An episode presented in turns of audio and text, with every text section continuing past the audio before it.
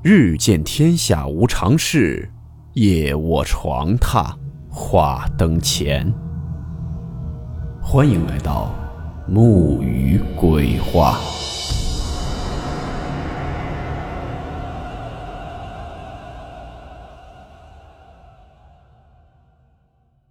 大家好，我是木鱼。今天的故事来自网友游荡的非灵体分享。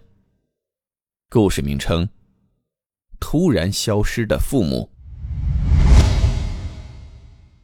温馨提示：本故事含有未经证实的内容和边缘化知识，部分内容超出普遍认知。如感到太过冲击自己的主观认知，请大家当做故事，理性收听。以下为第一人称讲述。楼主从小很不封建迷信，请注意，是很不。还记得小小个儿的时候，有时候跟外婆回乡下，外婆尝试到处拜。楼主小时候据说身体很弱，但具体弱到什么程度，本人实在不记得了。小小的楼主就会在一旁冷眼旁观，有的时候还会指着外婆正在拜的土地公公、唐神爷爷叫骂。当时真是屁大点的孩子。不晓得为什么这么憎恶那一套。楼主爸爸是敏感体质。好了，上面算是背景。小时候的经历只有一件让我毛骨悚然。有一天，当时楼主还在幼儿园小班，大白天，楼主坐在床上自娱自乐，突然就看到爸妈一边吵一边走了进来，然后两个人大打出手。楼主抱着一个铁盒。张着大嘴做惶恐状，然后看着老爸把老妈一巴掌拍在床上。老妈就喊说：“丫头，你还不来帮忙？”老爸就冷笑说：“你让他帮哪个？” 是的，楼主吓到没敢动弹。接着，更恐怖的事情发生了，我居然看到爸妈消失了，然后上一幕重现，爸妈走进来。不过跟之前不一样的是，没有恶狠狠，明显俩人是在开玩笑打闹。我妈又跌在床上，笑着对我喊：“说丫头还不来帮忙？”我爸也在笑，说：“你要他帮谁？”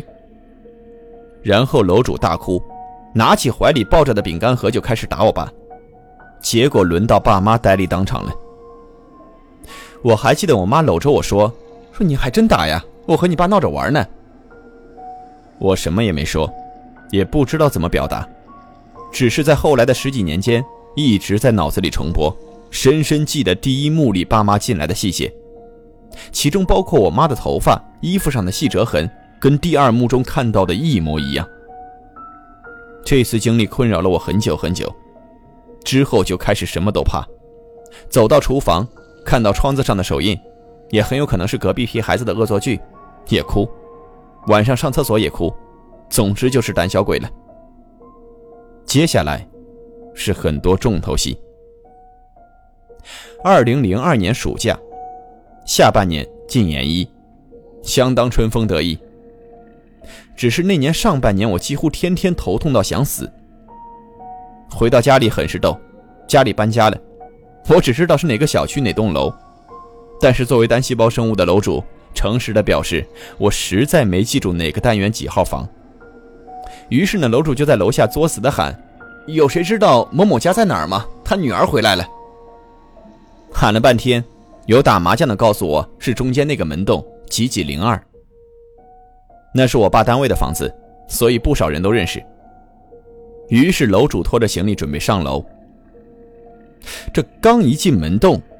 真的是刚一进门洞，突然脖子后面就汗毛倒立，一身层层叠叠的鸡皮疙瘩。当时就觉得不对劲，大热天的此楼又是坐北朝南的纯板楼，不应该这么清凉啊。当下心里一个机灵，但也没多想，马上就要见到外婆了，心情极嗨，呼哧呼哧上了楼，敲开了门，见到外婆和老爸。晚上老妈下班回家大吃一顿，很好很温馨。到了晚上，我妈说晚上吵，看你能不能睡着。因为新房在火车站边上的繁华路段，楼主呢嗤之以鼻：“就我这样的睡神，可能睡不着吗？”于是贴上黄瓜片沾枕头就开始打呼噜了。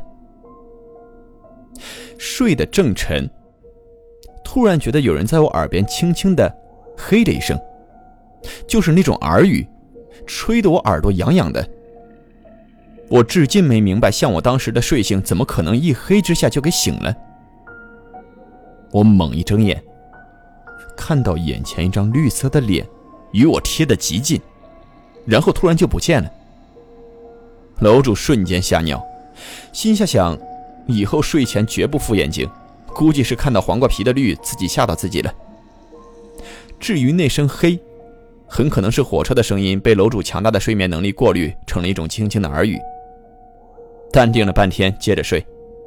第二天继续大吃大喝，晚上又很坦然的上了床。这一晚，我就真心惶恐了。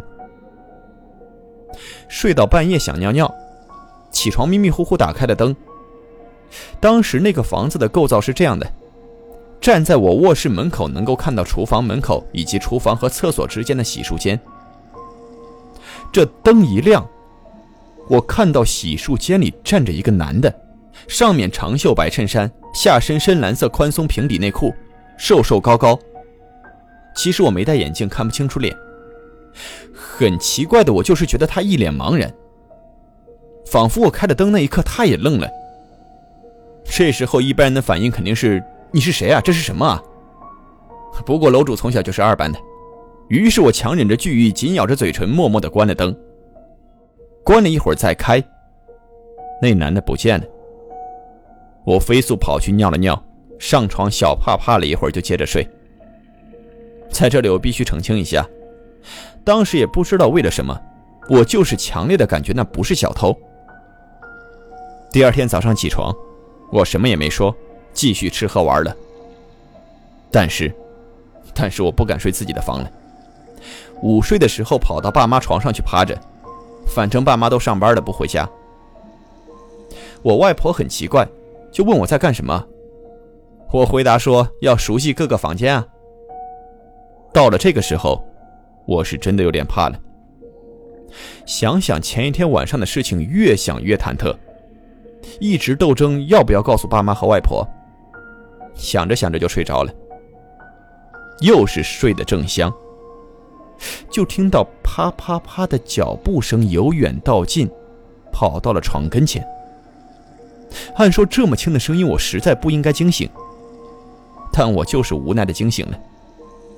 大中午的不敢睁开眼，总觉得床边有个小孩子在盯着我。过了好一会儿，又听到啪啪啪的脚步声跑远了。睁开眼试图安慰自己，于是跟外婆说：“这楼上小屁孩好讨厌啊，午睡时间跑来跑去也不休息。”外婆就笑着说：“哎呀，新房有几家还没搬来，我们楼上还没住人呢。”我真的那个冷汗呀！于是爸妈下班回来，我就赶紧跟他们说了。我爸妈都没说什么。那晚呢，刚好我表妹也来我家住，我爸就说：“哎呀，大热天的，都在客厅睡吧，开大空调省电。”当时没觉得有什么，我爸一直很节省，太好理解这种行为了。我也实在不敢睡我屋了，刚好表妹在，还可以聊天，很美好。然后我看着我爸走到墙边，打开了观音像。因为这个观音像呢，在不开开关的时候就是面镜子，有点像八卦镜。打开开关，里面灯一照，观音才显现。我妈同事送的，小时候觉得叹为观止。这一开，我就知道原来我爸妈也把这事当回事了。好吧，反正人多也不怕。于是聊了会儿天个人沉沉睡去了。半夜，又是半夜。有人敲门，一边敲一边喊我爸的名字。我们一客厅的人都惊起来。我第一反应是看表，三点半。打开门，门外站着我爸一同事，拉着我爸一边哭一边喊，说：“快来看看我们家老头子吧，他不行了。”我爸赶紧跟他上楼。我妈说那户住五楼，我们家住三楼。我们几个在客厅里手足无措，我表妹开始哭。我问她哭什么，她就说怕。我也怕呀，但是本能的觉得生老病死毕竟是常态。熬了一会儿，我爸下来了，说幺二零马上就来了，叹了口气说：“那谁当天下午还在钓鱼，哪知道晚上躺在床上就突然不行了。”第二天不出所料的得到了那位邻居已经过世的消息。听他们闲聊，意思是住进来以后，好多家都出了点事儿，都是家人亲戚有过世的。聊到刚进楼的感觉以及那三天的经历，我当即就快哭了。神神鬼鬼的存在，我不觉得奇怪了，毕竟已经不是幼儿园的小文盲了，已经知道了这世上有很多事情不能用科学解释。但是我怕家里人会有事啊，于是就是把各种水晶啊、各种护身符啊都挂在家里各处，开始见佛拜佛、见道拜道，各种宁可信其有，不可信其无了。一年后，二零零三年，上半年非典导致我不能回家，当时封校封城。后来我表妹说，那段时间我外婆常偷偷的跟她说，看到家里有一男一女俩小孩，还总是要拉着她走。外婆每次都把他们呵斥走了。下半年外婆办九十大寿，做完寿那天开始，一天比一天吃的少，乃至完全不吃。一周后辞世。在她去世前一天，她突然打电话跟我说：“说丫头，外婆要走了。”隔着电话，我哭得稀里哗啦的，买了票往家奔。当时票不好买，转了好几趟车。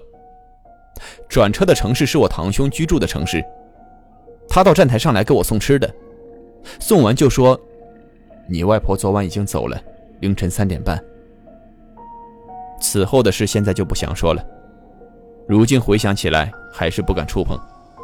总之之后几乎每晚都梦到外婆，梦到她没死。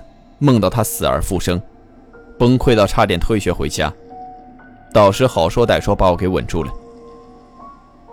好了，终于讲完了这件一直压在我心头的往事。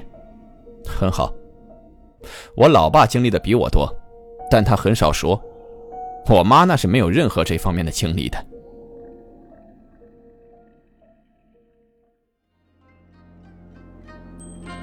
好了。